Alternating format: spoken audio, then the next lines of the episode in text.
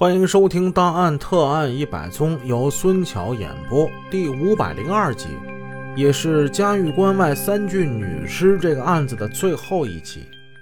上回故事说到，马延兵他回家去拿车，他顺手把父亲炮制的一个壮阳的药酒给偷出来了。而后，三个人就坐在路边吃烤羊肉串儿边吃羊肉边喝药酒，这一直就喝到凌晨一点多。羊肉这东西本身热量就够大，这几个人每个人饭量都不小，每个人至少吃了三十串，再加上壮阳的药酒之后，这效力呢就特别的明显。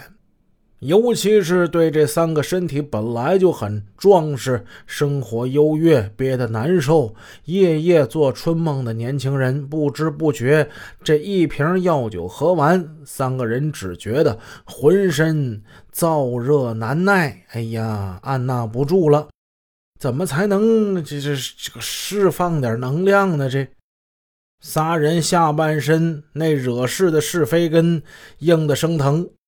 频繁的变换坐姿，哎，怎么做怎么难受，怎么办呢？三十四岁的夏涛急得心急火燎，他首先就想出了一个坏主意。哎，哥几个呀，咱们抢劫一个货呀，干他一下呀！这仨人本就是一丘之貉，平时这几人就不学好。马延兵首先呼应，他觉得这是好主意，干。十九岁的夏鹏也表示干。其实这个案子里，只有这夏鹏，他之前算相对干净一点他还未脱离孩子气。这个小兄弟之前他没干过什么大恶，根子算是正的。可是他没交上好人呐，就交了夏鹏这种又馋又懒、不干正经事、一肚子坏水的人。这真是近墨者黑呀！凌晨二时许。夏阳坐着车，马延兵开着车，沿街他们就慢慢的行驶，寻找目标。当赶到祁连路时，发现一男一女两个青年由东向西走，三个人在车上预谋将男的赶走，把那女的劫上车，给他强奸了。可刚停下车准备下车时，那一片有其他人在行走。哎呀，他们吓了一跳。没敢动，车开了没多远，又发现一个女青年在街边上走，两个人随即下车尾随，车在后面跟着。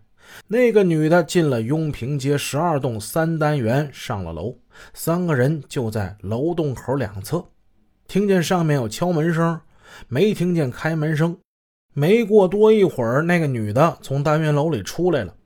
他应该是发现后面有三个人跟他，他害怕了，他这样躲进了第一处的单元楼。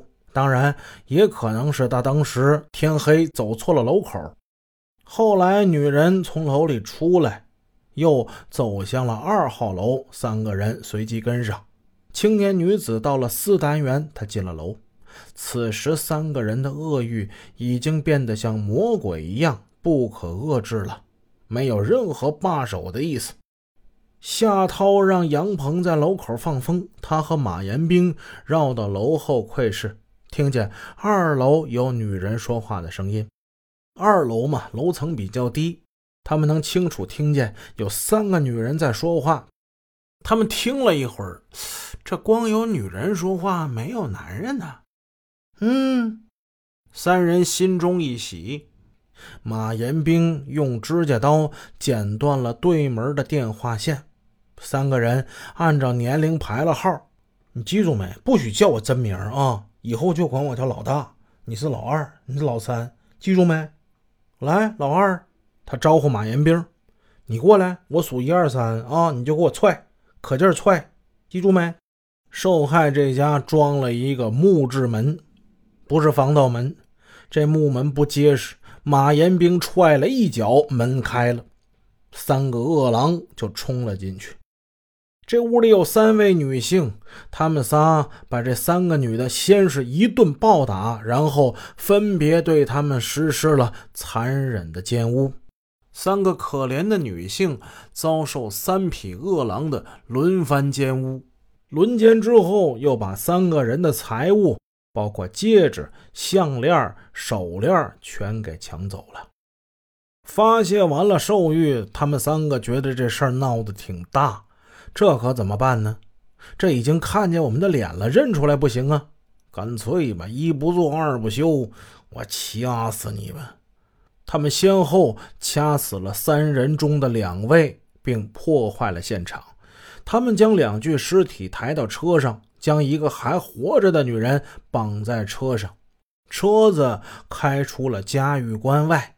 在车上，三个人犹如发狂的野兽一般，又分别两次轮奸了最后一名受害者。最后一名受害者的命运是悲惨的，他在被侮辱之后，也被三个恶魔给掐死了。最后，他们开始抛尸，制造了嘉峪关建市以来最野蛮、最残暴的一起案件。三个猪狗不如的东西，残忍的令人发指。干警们听到真相那一刻，恨不得一枪结果了这三个畜生。内勤女侦查员孙海涛，他一边记录，一边手指气得发抖。干警们恨死了这三个罪犯。天下还有如此残暴之人吗？他们配得上用人来称呼他们吗？在。悲痛之时，干警们也颇有成就感。两名罪犯交代的罪行，居然和干警们分析的是完全一致。这是刑侦干警最大的成功之处，是智慧的体现。大家稍有安慰，毕竟案子破了，冤魂昭雪，三个年轻女性可以在地下安息了。但是就目前来看，还高兴不起来，毕竟夏涛跑了。这成了干警们的心病。据马阳交代，到了宝鸡之后，夏涛借着上厕所之机，他尿遁了，逃跑了。估计他是觉得三个人一起走，目标太大，便借此离开了他们俩。四月八日，马阳二犯在宝鸡落网之后，家中得到消息说夏涛在陕西凤县出现过。当时老梁他们不是赶往了凤县吗？经查，在招待所的登记名单之中，找到了夏涛的名字。他还在一个面馆的老板处住了一两天。警方来到此处之后，得知夏涛在陕西汉中还有一个亲戚，那是他的二姨。夏涛会不会已经逃至汉中了呢？老梁他们又一路赶到汉中，在见过二姨之后。夏涛的二姨证实，夏涛的确是来过电话，说想来这儿住一段时间，但是他们拒绝了。不是说不想收留他，也不是不给姐姐面子，实在是对这三十四岁的夏涛他们太了解了。夏涛从小就不是个正派人，不务正业，小偷小摸，不干正事儿。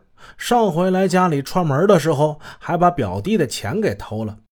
夏涛二姨夫妇两个都在军工厂工作，都是正派人。他们对夏的行为非常反感。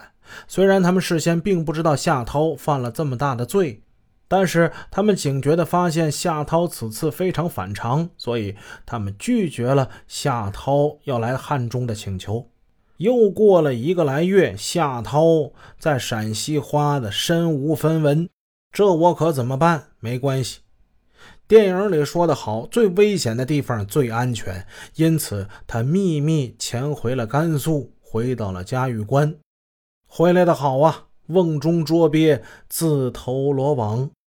在潜回甘肃的当天，夏涛被捕。哎，看来这电影里说的也不都是真的。最终，三个罪大恶极的歹徒被判处死刑，剥夺政治权利终身。好，又一个案子给大家讲完了。我是给大家讲大案的孙桥，咱们下个案子再见。